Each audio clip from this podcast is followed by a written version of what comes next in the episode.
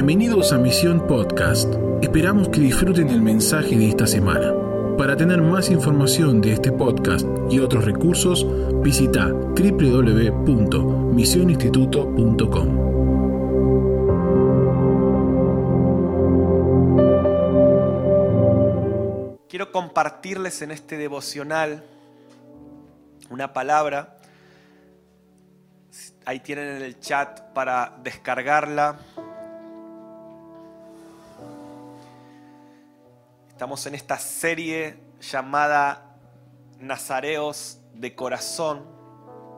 No hace falta. Y, y hoy quiero hablarte de los siete compromisos de un nazareo de corazón. ¿Sí? Siete compromisos de un nazareo de corazón. Y ahí ustedes tienen para bajar. Te anima a que bajes el, el- el bosquejo, lo descargues, lo puedas ir siguiendo. También tengas algo para anotar. Quiero darles rápido dos anuncios. Eh, quiero darles rápido dos anuncios. Mañana vamos a estar clamando 24 horas seguidas por Israel. ¿sí? Vamos a hacer un, altar de clamor por Israel en Betania.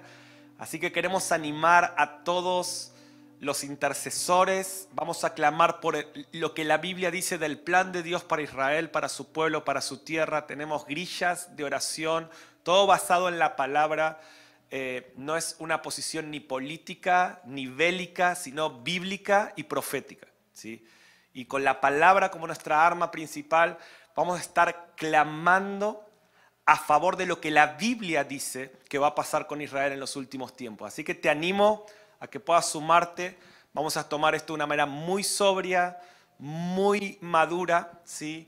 Y muy humilde y muy alineada al corazón de Dios. Así que acompañanos mañana de 8 de la mañana a las 8 del sábado. Vamos a ofrendarle a Dios estas 24 horas para clamar, clamar por Israel. Y también quiero anunciarles que ahí en, en- en YouTube hemos subido un instrumental llamado Maranata, así que se los animamos a que puedan oírlo, está tremendo, y verlo. Son versículos, instrumental, los músicos del equipo han estado profetizando con sus instrumentos, acompañado de versículos.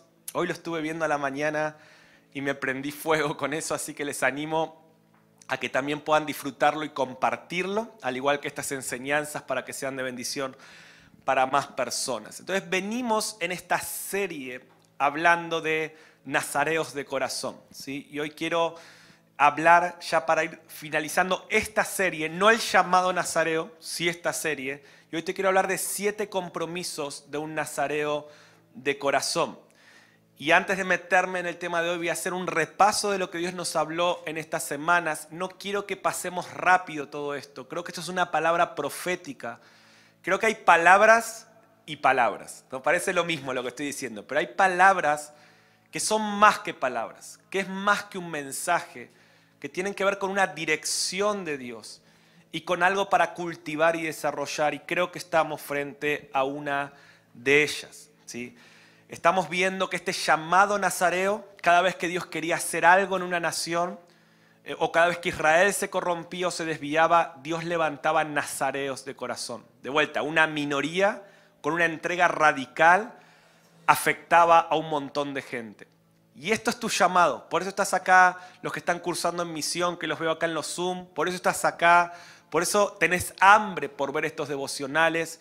Y si estás ahí en YouTube, en Facebook, viendo esta transmisión, Dios puso este hambre en tu corazón porque quiero profetizar que sos uno de esos nazareos, una de esas nazareas, que Dios va a ungir una minoría que Dios unge, que tiene una entrega radical y que su entrega afectan cientos de personas y redireccionan comunidades. Si quiero profetizar que Dios te va a usar para redireccionar tu comunidad, tu familia, y vos no tenés dimensión de lo que tu entrega puede hacer. ¿sí? Así que quiero hoy animarte y que vayamos por un nivel más de la respuesta a este voto nazareo. Y vimos en las semanas anteriores, letra A, lo tienen ahí en los apuntes, que el voto nazareo consiste, número uno, en abstenerse de placeres legítimos para buscar placeres superiores, ¿sí? Una generación que está dispuesta a dejar cosas que no son pecado, pero que nos distraen para disfrutar y para eh, comer los placeres superiores de la presencia de Dios. Número dos, renunciar a tocar cosas que traen muerte. Una generación que es muy radical con respecto al pecado. Una generación que hace este voto con Dios. ¿sí? Voy a experimentar tus placeres superiores. Voy a dejar estas cosas que son legítimas, pero que las quiero dejar por amor a vos. Quiero ser enfocado. Una entrega radical Voy a renunciar a cosas muertas y también no cortar lo que Dios está haciendo crecer. Estoy repasando lo que vimos las otras semanas. Si no viste esos devocionales, búscalos en, en las redes. Tenés todas esas enseñanzas para ver. También profundizamos en la misión de un nazareo.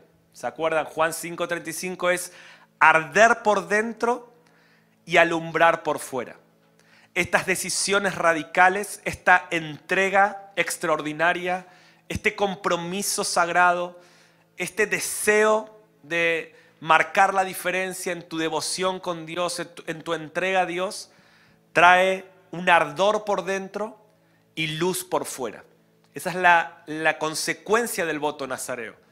Dice que Juan el Bautista era una antorcha encendida, esto lo vimos la semana pasada, que ardía y que alumbraba. Arder y alumbrar, arder y alumbrar. Y esta luz vimos la semana pasada que provoca tres cosas. Iniciar movimientos en corazones y lugares. Y quiero volver a enfocarte en esta palabra. Dios va a usar tu vida para comenzar movimientos espirituales que no, no se van a detener. Yo creo que en los próximos años vamos a tomar dimensión de lo que este tiempo produjo en el cuerpo de Cristo. ¿Cuántos lo creen? El ayuno maranata, todo lo que estamos haciendo. Quizás hoy no tomamos dimensión pero quiero profetizar esto, que los próximos años miraremos para atrás esta temporada y veremos que fue la temporada de avivamiento y donde se iniciaron cosas que no pararon más hasta que Él venga. Porque anota esto por ahí, todo lo que nace en Dios crece. ¿Sí? Dice Filipenses 1.6, aquel que comenzó la buena obra la va a perfeccionar. Entonces, los nazareos son personas que inician cosas que no paran de crecer que no paran de crecer.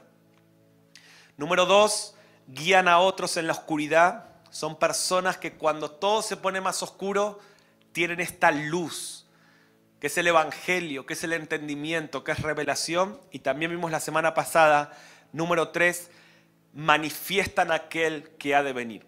Hay, un, hay una evidencia, una marca de los nazareos, como Juan el Bautista, que todo el tiempo están diciendo, el que viene después de mí. Yo no soy el importante. Los nazareos, si vos querés saber un nazareo de corazón en esta generación, es alguien que su ministerio y su luz no solo sirve para guiar a otros, sino para enfocar al que ha de venir. Yo no soy el importante.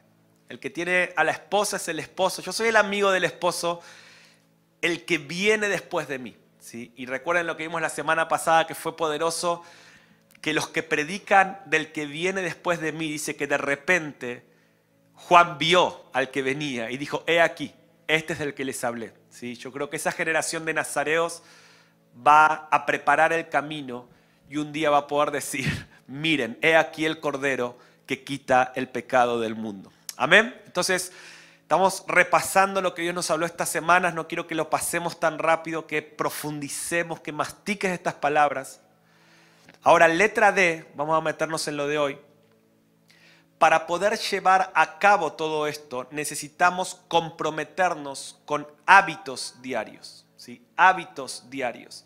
Pequeños hábitos mantenidos en el tiempo desarrollan una cultura nazarea. Por ejemplo, Daniel, lo tienen ahí, él fue un nazareo en Babilonia. ¿sí? Él vivió renunciando al vino de Babilonia. Si bien él no tenía el voto de Nazareo físico, pero sí yo creo en su corazón, porque él renunció a estos placeres de Babilonia, se abstuvo de la comida del sistema y perseveró en las visiones que Dios le había dado. ¿sí? Y lo tienen ahí en sus apuntes Daniel 1.8. Daniel 1.8 dice, y Daniel propuso en su corazón no contaminarse con la porción de la comida del rey. Daniel determinó en su corazón no contaminarse, o sea, determinó en su corazón, quiero enfatizar esto, ni con el vino que, bebía, pidió por tanto al jefe de los eunucos que no se le obligase a contaminarse. Y hoy quiero llevarte un nivel más en tu voto nazareo, que si vienes a hacer estos compromisos radicales por Dios, es desarrollar un estilo de vida que permanezca en el tiempo y poner ciertos hábitos y principios que son una disposición de corazón que te van a hacer cumplir tu llamado nazareo. Y hoy voy a hablar de siete de esos compromisos. Letra F dice, una propuesta de corazón es determinar hábitos con los cuales al perseverar en ellos incrementaremos nuestro llamado nazareo y la efectividad en la asignación que Dios nos dio en esta generación. O sea, lo que te estoy diciendo en otras palabras, que yo entiendo que esta, este mensaje, este llamado que Dios está haciendo de forma global a los nazareos de corazón, no es un mensaje lindo, no es la emoción de dos o tres semanas, es, es un estilo de vida que tenemos que incrementar el voto de Nazareo de Elías, de Juan el Bautista, eh, de Samuel y de varios en la Biblia no era la respuesta a una prédica. No era que se conectaron en el devocional de misión por YouTube o por Facebook y dijeron qué lindo, lo compartieron en sus redes. Fue algo que afectó sus vidas. Fue algo que cambió su estilo de vida. O sea, yo no sé si puedes entender lo que yo está diciendo, mis hermanos esto no es un juego, estamos en una oportunidad. Se ha abierto una ventana de oportunidad profética donde Dios dice, en medio de esta crisis, yo voy a hacer algo glorioso, poderoso, cosa nueva que no se ha visto antes, que vengan los nazareos, que vengan esos 300. Si veo una generación que responde, yo voy a hacer esto. ¿sí? Por eso yo creo, y mi intención en este devocional, es poder guiarte un estilo de vida con ciertos compromisos que parecen simples, pero mantenerte en estos hábitos va a incrementar tu voto nazareo y la efectividad en la asignación que Dios te dio. Y te lo decimos también porque esto fue lo que hemos desarrollado en los últimos años y hemos visto cómo ha crecido nuestra sensibilidad, cómo ha crecido nuestra percepción de Dios y también nuestra efectividad en el llamado. Entonces vamos a meternos de una, siete compromisos de un nazareo de corazón. Ahí lo tienen, se los dejé en un cuadrito. Yo creo que al principio esto se lo pueden pegar en algún lado. Después va a ser algo automático. ¿sí? Esto es como cuando uno aprende a manejar, ¿no? que primero tiene que pensar cómo pasar los cambios, primera, embriagues, después ya es natural. Yo te los puse ahí en un cuadrito todos juntos para que lo tengas ahí a mano y después sea algo natural para vos, que lo cultives, que lo entrenes. Entonces, siete compromisos de un nazareo de corazón. ¿sí? ¿Te animás ahí en tu casa a leerlo con nosotros? Yo acá estoy viendo a los del Zoom de Misión Online, pero ahí donde estés, entonces, siete compromisos. Vamos juntos. Número uno, orar diariamente. Número dos, ayunar semanalmente. Número tres, estudiar la palabra sistemáticamente. Número cuatro, hablar la verdad valientemente. Número cinco, obrar justamente. Número seis, dar extravagantemente. Y número siete, liderar diligentemente. Estos siete son siete llaves de oro. ¿sí? Los primeros tres tienen que ver con arder hacia adentro. Los siguientes cuatro tienen que ver con alumbrar hacia afuera. Son cosas simples pero poderosas. Son esas sendas antiguas que no podemos dejar. Ese, ese primer amor que tenemos que cultivar. Son siete principios sagrados que los encontramos en el Sermón del Monte, los encontramos en distintas expresiones bíblicas que no pasan de moda. Hay una vigencia poderosa y profética en estos siete principios. Y yo sé que quizás cuando los lees parece algo simple, y vos puedes decir, yo ya sé esto, pero no quiero hablarte de algo que sepas o no sepas, quiero impulsarte a que vivas como nunca antes estos siete compromisos como un voto sagrado, como un estilo de vida, como hábitos para alimentar todo el tiempo. Y yo te aseguro de parte de Dios que no solamente vas a arder adentro como nunca has ardido, sino que vas a alumbrar afuera como nunca has alumbrado. No solamente estos siete son leños internos, son una activación externa que Dios va a honrar para desatar el poder que un nazareno, un nazareo experimenta. Perseverar en estos compromisos sensibilizará tu corazón. Estos siete compromisos, me sale esta palabra, ¿no? Tiernizan tu corazón, lo hacen sensible a la presencia de Dios. No es que Dios no está, no es que Dios no habla, no es que Dios no se mueve, es que nuestro corazón no lo percibe. Es que nuestro corazón está duro. Es que nuestros oídos están tapados y nuestros ojos distraídos. Estos siete compromisos hacen sensible y tierno tu corazón para lo que Dios está haciendo y lo que Él va a hacer. Escucha esto, te mantienen en la voluntad de Dios. La voluntad de Dios para una vida no es descubrir algo, sino es caminar con alguien. Yo antes creía que la voluntad de Dios para mi vida, Señor, ¿cuál es tu voluntad para mi vida? La voluntad de Dios para tu vida no viene cuando descubrís qué es lo que Dios quiere, sino cuando aprendes a caminar diariamente con Él, vos vivís en lo que Dios quiere. O sea, en otras palabras, no podés alcanzar lo que Dios quiere si no caminas diariamente con Él. No alcanza con saber qué es lo que Dios quiere. Necesito caminar en un estilo de vida que me mantenga en su voluntad, que es buena, agradable y perfecta. Entonces, me gusta cómo lo pusimos ahí. La voluntad de Dios para una vida no es algo, es alguien. En la medida que te mantengas conectado con Dios, desarrollando estos hábitos, caminarás en el centro de su voluntad y tu vida será un imán para su bendición. Tu vida será un imán para su gracia. Recibí esta palabra, no habrá candado demasiado cerrado, no habrá tierra estéril, no habrá situación difícil, no habrá tormenta que pueda resistir a un hijo de Dios que camina en su voluntad. Entonces, estos siete compromisos, ser intencional, te van a conectar con Él. Entonces vamos a repasarlos bien rápido. ¿sí? Número uno, orar diariamente. Orar diariamente un estilo de vida de oración te posiciona para oír la voz de Dios. ¿Por qué Dios te dice orar sin cesar? Porque escucha esto, cuando orás, te sensibilizas para recibir su dirección.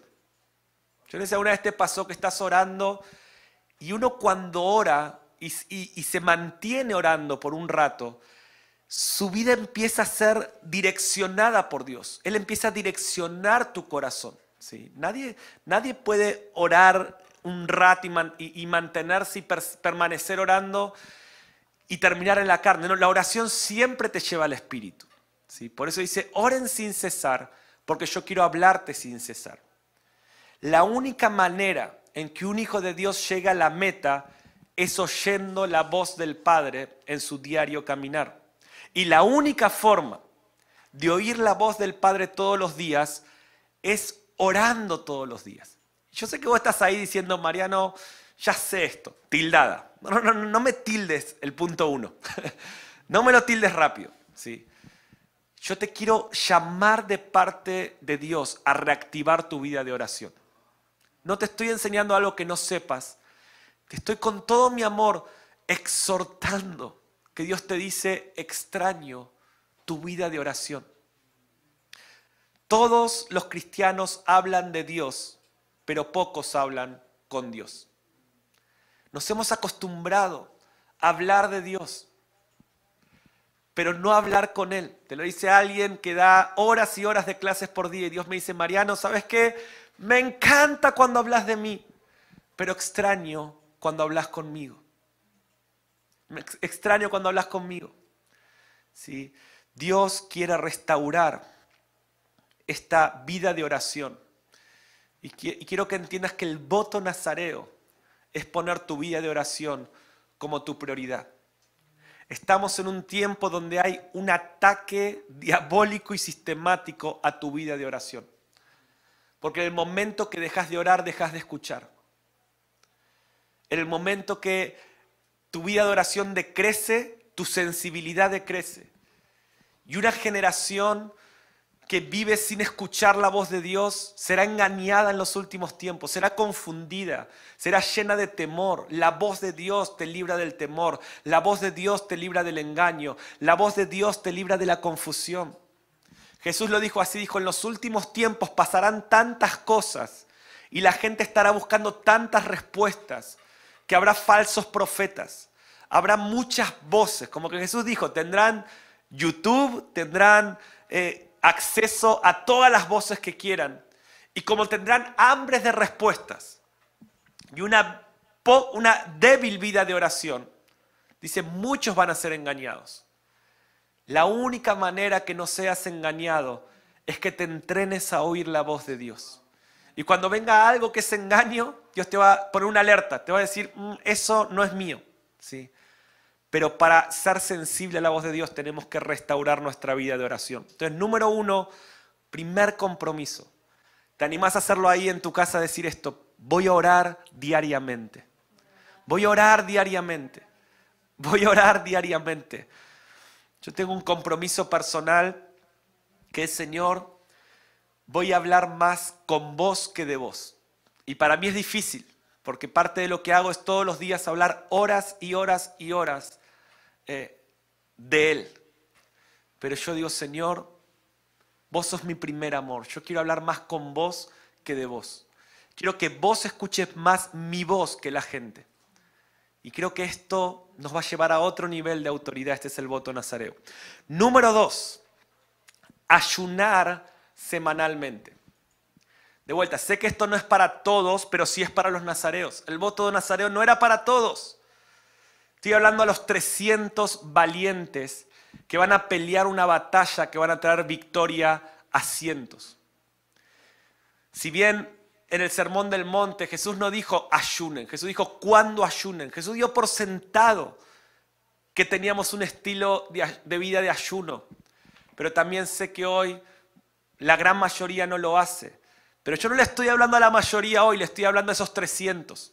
Oh, yo quiero profetizar que tu entrega extraordinaria por Dios va a traer una victoria para tu familia, para tu comunidad. O sea, a, la forma de Dios, obedeciendo a Dios, vas a ver el favor de Dios en tu tierra. Entonces, y estos siete compromisos que entiendan bien, no es legalismo, no es una imposición, ¿sí? Es una invitación. Es para gente que está hambrienta, es para gente que quiere ver la gloria de Dios, es para gente que dice yo quiero más, Dios te está invitando a más. Entonces, ayunar semanalmente. El ayuno debilita tu carne y fortalece tu espíritu. Así como la oración te da sensibilidad, el ayuno te da dominio propio. Y una de las cosas que más necesitamos hoy en esta generación es el dominio propio para vencer tentaciones, para vencer la lujuria, para vencer los apetitos de la carne, necesitamos dominio propio. El ayuno es una herramienta que Dios nos da para crecer en dominio propio. Practícalo y vas a entender lo que te digo. Fortalece tu dominio propio, fortalece tu espíritu y debilita tu carne. Me encanta esto, el ayuno te vacía no solo de comida, sino de incredulidad. En Mateo 7, 17, 20 al 21 tenemos este texto tan conocido donde Jesús dice, este género solo sale con ayuno y oración. ¿sí? Y hay dos interpretaciones sobre este versículo. Los, los discípulos dijeron, no podemos liberar a este joven lunático, y Jesús lo liberó pero Jesús reprende a los discípulos y dice, hombres de poca fe. Si tuvieron un poquito de fe, o sea, ¿cuál es el tema del problema, lo que Jesús confronta? La falta de fe, la incredulidad. Dice, si tuvieran un poquito de fe, le dirían a esta montaña que se corra y se movería. Y ahí Jesús dice, este género no sale sino con ayuno y oración. Y muchos interpretan que Jesús está hablando del demonio, pero otros interpretan que él está hablando de la falta de fe de los discípulos. ¿Sí? Y cualquiera sea la aplicación sirve, pero sí yo he experimentado en mi vida y lo he visto que el ayuno vacía tu incredulidad. El ayuno saca tu incredulidad e incrementa tu fe para sacar fuera demonios, para mover montañas y para traer el cielo a la tierra.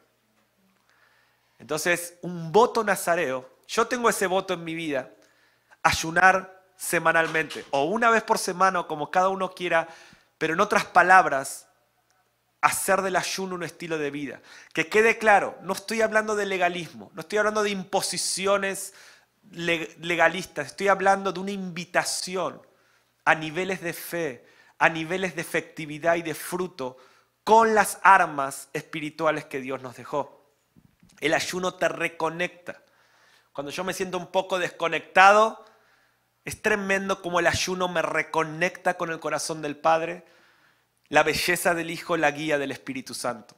Te quiero dar este consejo. Cuando te sientas medio frío, medio desconectado, oh, dale a Dios un día de ayuno y vas a ver cómo eso te reconecta. Entonces, un nazareo ayuna semanalmente. Número tres, estudiar la palabra sistemáticamente. Necesitamos ver la Biblia como una conversación con Dios. Si dice Apocalipsis que Jesús tiene la espada de doble filo en su boca. O sea, la Biblia es la espada de doble filo en la boca de Jesús. La Biblia es una conversación con Dios. ¿sí?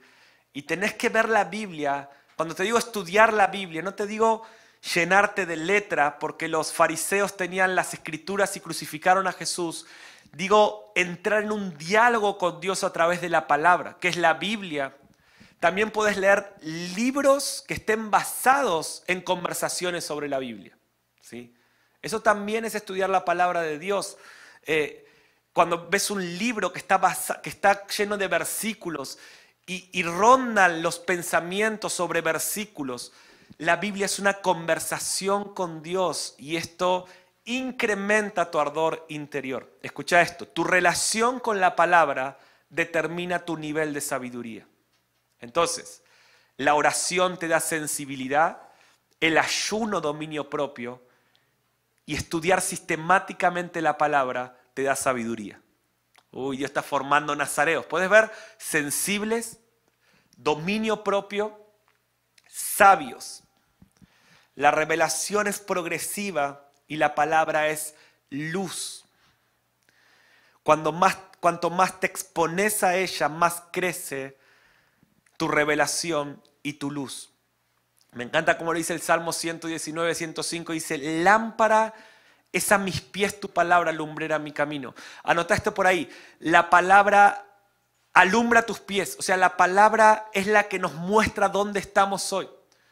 ¿Querés entender nuestra realidad? ¿Querés entender lo que está pasando hoy en Jerusalén? ¿Querés entender lo que está pasando en Israel? ¿Querés entender lo que está pasando en esta pandemia? No dejes que los noticieros sean tu luz, porque esa luz no alumbra. No dejes que, que la política sea tu luz no tengas una comprensión de la realidad, según los noticieros, según las, las, políticas, los gobiernos, los partidos políticos, las filosofías. Tener una visión de la realidad con esta luz, porque la palabra es lámpara a tus pies. La palabra es la que alumbra nuestra realidad y desata nuestro destino. ¿Ves? Entonces, solo una generación que tiene comunión con la palabra podrá entender la realidad y no ser confundida en el destino. Espero que esté despertando tu hambre por la palabra. Sigo. Número cuatro, voto nazareo. Cuarto compromiso, hablar la verdad valientemente. Y estos tres primeros son para arder por dentro. ¿Cuántos se comprometen a orar diariamente? Amén. Ahí veo tres manos. No, no, veo muchas manos ahora. ¿Cuántos se comprometen a ayunar semanalmente? Sé que ahora van a bajar las manos, pero lo creo. Bien, esos valientes nazareos. Va a crecer tu dominio propio. Va a crecer tu dominio propio. Número cuatro, ¿cuántos se comprometen a estudiar la palabra semanal, eh, eh, eh, sistemáticamente? ¿sí? Algunos, su comunión con la palabra es solo el mensaje del domingo en la iglesia. Y esto es como que yo te diga que mi única comida de la semana la hago los domingos eh, al mediodía. Y vamos a decir, pero andás desnutrido. Bueno, así andan muchos cristianos espiritualmente, porque su única comida es los domingos en el sermón. Y después se quejan de que están desnutridos. Ahora, ¿cuándo comemos? Mañana, mediodía, tarde y noche. Y sos argentino, más todavía. No, bueno, en tu país quizás también, pero ¿cuándo tenemos que comer? Mañana, mediodía, tarde y noche. Cuanto más comes, más sabio sos y más fuerte estás para las dinámicas que estamos viviendo. Ahora, acelero un poquito. Los siguientes cuatro es para alumbrar afuera. Número cuatro, hablar la verdad valientemente. Tenemos que predicar más que nunca, a tiempo y fuera de tiempo. La mejor manera de aprender algo es enseñarlo. Por eso la palabra, los discípulos decían, no podemos dejar de hablar lo que hemos visto y oído. Yo te quiero animar a que testifiques en este tiempo. Testificale a tu familia, testificale a tu esposa, a tu esposo, a tus hijos, testificale al vecino. No dejes de testificar. Miren, en Apocalipsis 12 nos muestra ya el final antes que Cristo venga y nos muestra un grupo de gente que está siendo atacada por el anticristo. Pero dice la palabra de Dios, le vencieron. Y nos muestra cómo una generación va a vencer al anticristo. Y se le vencieron con tres cosas. Número uno, dice la sangre del cordero. Número dos, testificando. Y número tres, menospreciando su vida hasta la muerte. Que le vencieron no necesariamente es que no murieron, ¿sí? Porque el martirio no es una derrota. Morir en Cristo no es una derrota, ¿sí? La muerte de Jesús en la cruz no fue una derrota. En Cristo morir no es una derrota. Entonces, cuando el anticristo mate personas, la palabra dice, le vencieron. Porque ni matándolos negaron su fe, ni matándolos dejaron de testificar, ni matándolos renunciaron a la sangre del cordero.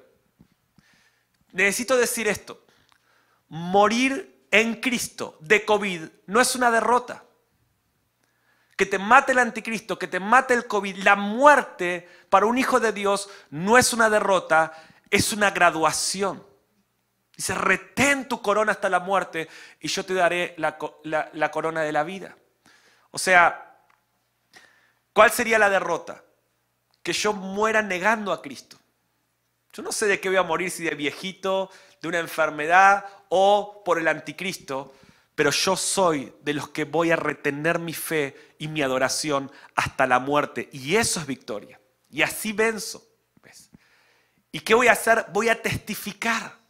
Entonces le estoy hablando a gente que les va a tocar pasar por valle de sombra de muerte, pero no vas a dejar de testificar. Si Dios te mete en la cárcel, testifico en la cárcel. Si Dios te mete en el hospital, testifico en el hospital. Todos los discípulos murieron mártires, no fueron derrotados, mi hermano. Ellos vencieron por la sangre del cordero, porque no dejaron de testificar y porque menospreciaron su vida hasta la muerte. Entonces, alguien me puede decir amén a esto. Entonces, voy a hablar, voy a testificar. Un nazareo dice, voy a predicar en todo tiempo. Voy a predicar la voluntad de Dios. Voy a llenar mis redes de lo que Dios quiere. Voy a predicar sobre la gran comisión, voy a predicar el plan de Dios a Israel. Hay gente que le va a molestar, pero yo no puedo dejar de hablar lo que he visto y oído. Escucha esto, la mejor manera de deshacer lo falso es manifestar lo verdadero. Elías no fue a destruir los 400 altares de los profetas de Baal. Elías expresó lo verdadero y lo falso cayó solo un nazareo tiene un compromiso con predicar lo verdadero y lo falso cae solo. Número cinco, obrar justamente, obras de justicia, realizar continuamente obras de justicia con los más necesitados, actos de misericordia. Acá en misión, los chicos del internado y junto a un grupo, todo el tiempo Estamos uniendo oración, intercesión con obras de justicia, compasión por los necesitados, predicar el Evangelio. Me encanta esto. Justicia es darle a cada uno lo que tiene derecho a recibir según el cielo. Uy, subraya esta frase. Entender esto te cambia tu perspectiva de la justicia. Justicia, miren, justicia en el mundo es darle a la gente lo que merece. ¿Sí o no? O sea, ¿cuándo se hace justicia? Cuando cada uno recibe lo que merece. En el reino no es así. En el reino justicia no es darle a cada uno lo que merece, es darle a cada uno lo que tiene derecho a recibir según el cielo, que es otra cosa. ¿Cuántos de ustedes no merecían la salvación? ¿Cuántos dicen, menos mal que Dios no me dio lo que merezco? ¿Ves? Dios me dio lo que como hijo de Dios tengo derecho a recibir, aunque no lo merezco. De hecho, la justicia de Dios en mi vida es recibir lo que no merezco, pero que Él me dice, Mariano, por ser mi hijo, vos tenés derecho a recibir. Yo no le doy a mi pastor lo que considero que él merece por sus obras. Yo honro a mi pastor por lo que el cielo dice que un pastor merece recibir. Eso es obrar justamente. Yo no le doy a un pobre lo que merece. Yo le doy a un pobre lo que el cielo dice que tiene derecho a recibir, que es dignidad, que es ropa, que es abrigo. ¿Puedes ver? Hay veces que en el matrimonio tu cónyuge no merece cosas porque tuvo una mala actitud, pero no, no respondemos por merecimientos. Honramos en todo tiempo porque somos hombres y mujeres que practican la justicia de Dios. Y los que buscan primeramente su justicia, se les añadirá todas las cosas. Esto es poderosísimo, mi hermano. Entonces, un nazareo vive dando a la gente lo que el cielo dice que tienen derecho a recibir.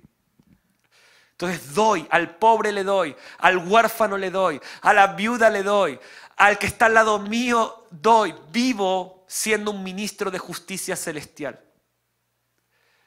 ¿Cuántos creen que esos ladrones al lado de Jesús no merecían el paraíso? ¿Qué hizo Dios? ¿Qué hizo Jesús? Les dio justicia. Le dijo, mira, vos no lo mereces, pero vas a experimentar lo que el cielo pensó para vos. Entonces, un nazareo vive haciendo obras de justicia. Número 6, estoy terminando.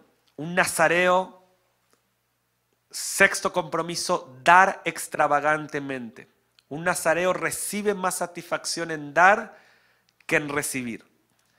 La generosidad es una de las mayores expresiones del gobierno de Dios sobre un corazón. Escucha esto.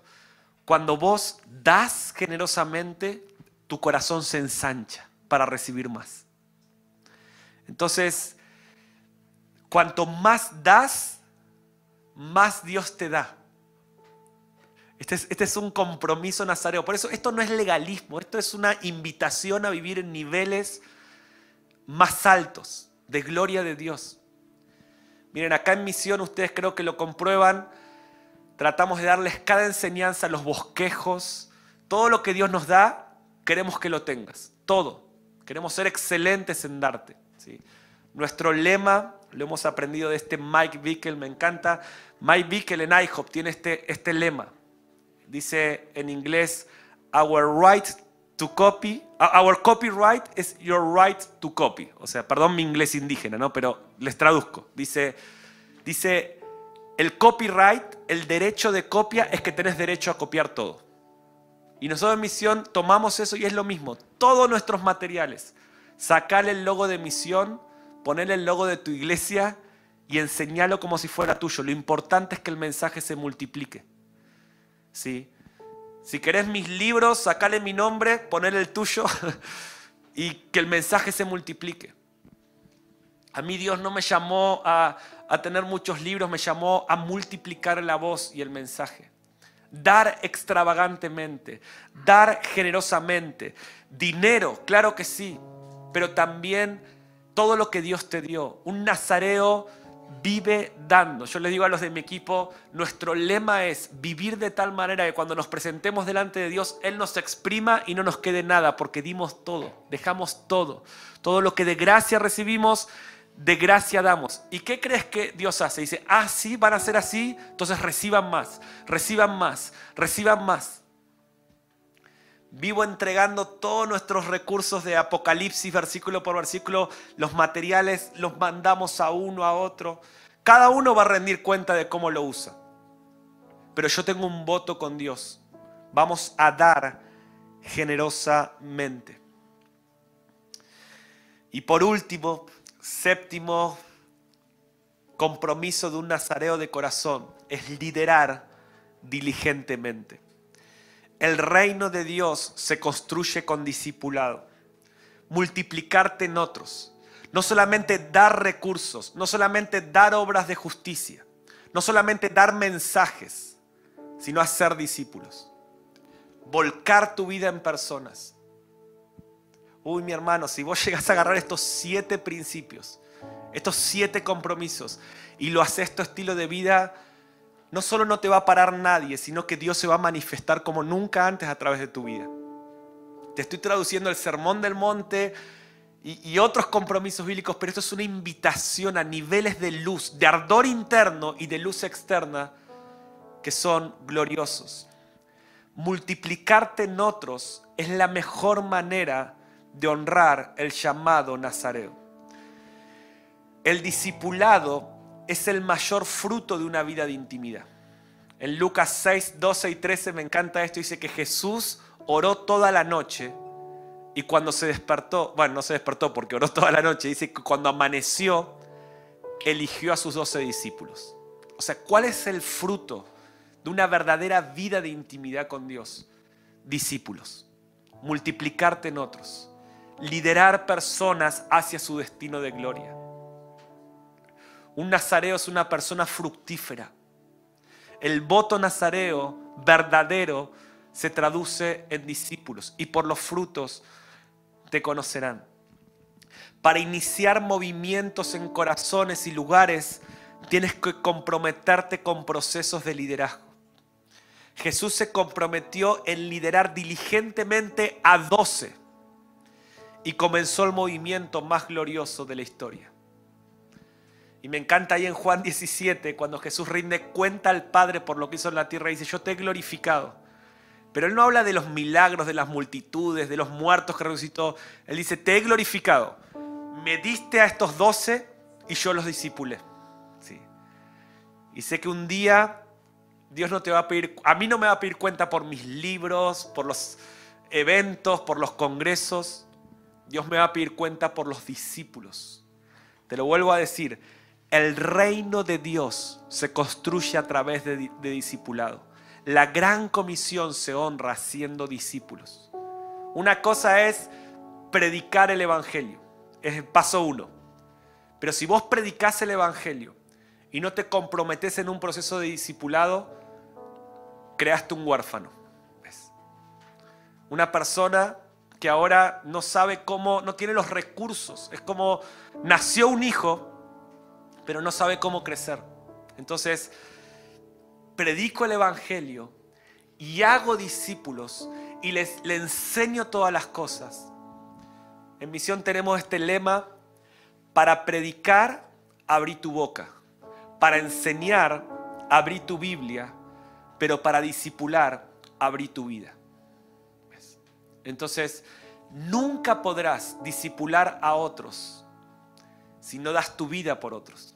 Entonces un nazareo dice, yo quiero disipular a otros. Amén. Entonces repasamos rápido. Siete compromisos de un nazareo. Número uno, orar diariamente. Número dos, ayunar semanalmente. Número tres, estudiar la palabra sistemáticamente. Número cuatro, hablar la verdad valientemente. Número cinco, obrar justamente. Número seis, dar extravagantemente. Y número siete, liderar diligentemente. Y ahí tienen abajo una pregunta. ¿Aceptas el llamado a ser un nazareo de corazón? Dios me ha hablado en estos días, Mariano, más que una respuesta un mensaje. Yo estoy llamando a algunos a un estilo de vida. Sé que muchos son los llamados, pocos los escogidos, pero hay un llamado un estilo de vida. Escucha bien, hasta que Él venga. ¿Cuándo termina el trabajo de un precursor de un nazareo? ¿Cuándo terminó el trabajo de Juan el Bautista? Cuando él vino. Entonces, este es el compromiso. Por eso aún Pablo, que no vio a Cristo venir, él dijo, los que hayamos quedado hasta la venida del Señor. Pablo vivió esperando la venida del Señor. ¿Cuál es el compromiso de un nazareo? Dice, hasta que Él venga, yo no voy a parar. Dios no te está pidiendo una decisión ni temporal ni emocional, sino una entrega a una cultura. Miren lo que les puse ahí. Si eres soltero, la persona que decida formar tu vida debe saber de tu voto nazareo. Si eres papá o mamá, tus hijos deben saber tu estilo de vida y tu cultura. Daniel, Elías, Juan el Bautista manifestaron con su estilo de vida su compromiso sagrado. Esta forma de vivir afectó a quienes estaban cerca, no solo a los que estaban cerca, sino que por generaciones se convirtieron en un modelo e influenciaron miles de personas. Termino con esto. Un nazareo no tiene que andar diciendo que es nazareo. Su estilo de vida, su estilo de vida habla más que sus palabras. Amén. Entonces quiero orar por tu vida. Si puedes ahí cerrar tus ojos. Que vengan los chicos. Vamos a administrar unos minutitos nomás. Pero respóndele al Señor en esta tarde. Aceptas el llamado a ser un nazareo. Dios te está invitando a un proceso de arder internamente y de incrementar tu luz externamente. Yo quiero profetizar que estás delante de un tiempo de mayor ardor interno. Te vas a prender fuego adentro. Viene una sensibilidad a tu espíritu como nunca antes. Pero también viene una efectividad afuera. Ahora la palabra clave para activar esto es obediencia. Obediencia. Obediencia. obediencia. Comienza a orar ahí en tu lugar. Dile, Padre, voy a, voy a reactivar mi vida de oración. Perdóname. Algunos escucho a Dios que dice, te extraño, extraño oír tu voz. A veces llego a la noche a mi casa y le digo a mis hijas, ¿cómo extrañé escucharlas hoy? Y Dios te dice, ¿cómo extrañé escucharte hoy? Trabajaste mucho, hablaste mucho de mí. Hazme oír tu voz, amada mía, paloma mía, esposa mía, deja de esconderte. Hazme oír tu voz. El que tenga oídos para oír que oiga, Dios dice, hazme oír tu voz. Más que tu servicio, más que tu ministerio. Quiero oír tu voz. Y los nazareos de corazón dicen, Señor, voy a orar diariamente. Voy a ayunar semanalmente. Quiero profetizar esto. Dios está restaurando el dominio propio en muchos. Dios está restaurando esta cualidad vital para la iglesia de los últimos tiempos, dominio propio. Para aprender a decir que no a lo que hay que decir que no, tendrás que aprender a gobernar tu carne. Haz este compromiso, Dios, voy a ayunar semanalmente una vez a la semana, una vez cada 15 días, una vez al mes, no importa cuánto, pero es un compromiso de Nazareo. Número 3, Señor, voy a estudiar tu palabra, va a ser una prioridad. Voy a pasar más tiempo con tu palabra que con otras cosas. Número 4, voy a hablar la verdad con valentía. Vamos, hacer este compromiso. Voy a predicar voy a hablar, no me voy a avergonzar del Evangelio. Señor, no vamos a dejar de hablar lo que hemos oído y visto. Si tú nos estás mostrando, vamos a ser testigos fieles. Vamos a obrar con justicia. Padre, levanta ministros de justicia. Levanta gente que tiene hambre y sed de justicia. Perdónanos, Señor, por ser tan injustos. Perdónanos, Señor, por darle a otros lo que merecen y no lo que tienen derecho a recibir según el cielo. Gracias por habernos justificados. De esa justicia que recibimos, déjanos dar a otros. Si puedes levantar tus manos ahí donde estás, siento que Dios te va a llenar de recursos para dar extravagantemente. Señor te dice, da lo que tienes. Aunque, aunque dices, tengo cinco panes y dos peces, Dios dice, da lo que te he puesto en la mano y yo lo multiplicaré. Un nazareo da extravagantemente. Padre, derrama una unción de generosidad. Y no solo de dinero, sino, Señor, de servicio, de, de revelación. Todo lo que nos has dado por gracia, Señor. Que nos vaciemos. Enséñanos a vaciarnos, Señor. Aún enséñanos a ver el dinero no como un bien para acumular, sino como un recurso para hacer tu reino avanzar. En el nombre de Jesús. Y Señor, levanta una generación que se multiplica en otros. Vamos a liderar diligentemente. Señor, vamos a multiplicarnos en otros. Vamos a meternos en procesos de discipulado. Vamos, Señor, a guiar a otros. Perdónanos por haber formado tantos huérfanos. Y Señor, declaro el tiempo de la restauración de los hijos. Porque habrá hombres y mujeres que como papás y mamás espirituales volcarán su vida en otros. Enseñanos a vivir este estilo de vida. Vamos a adorar un minuto. Adora, adora ahí.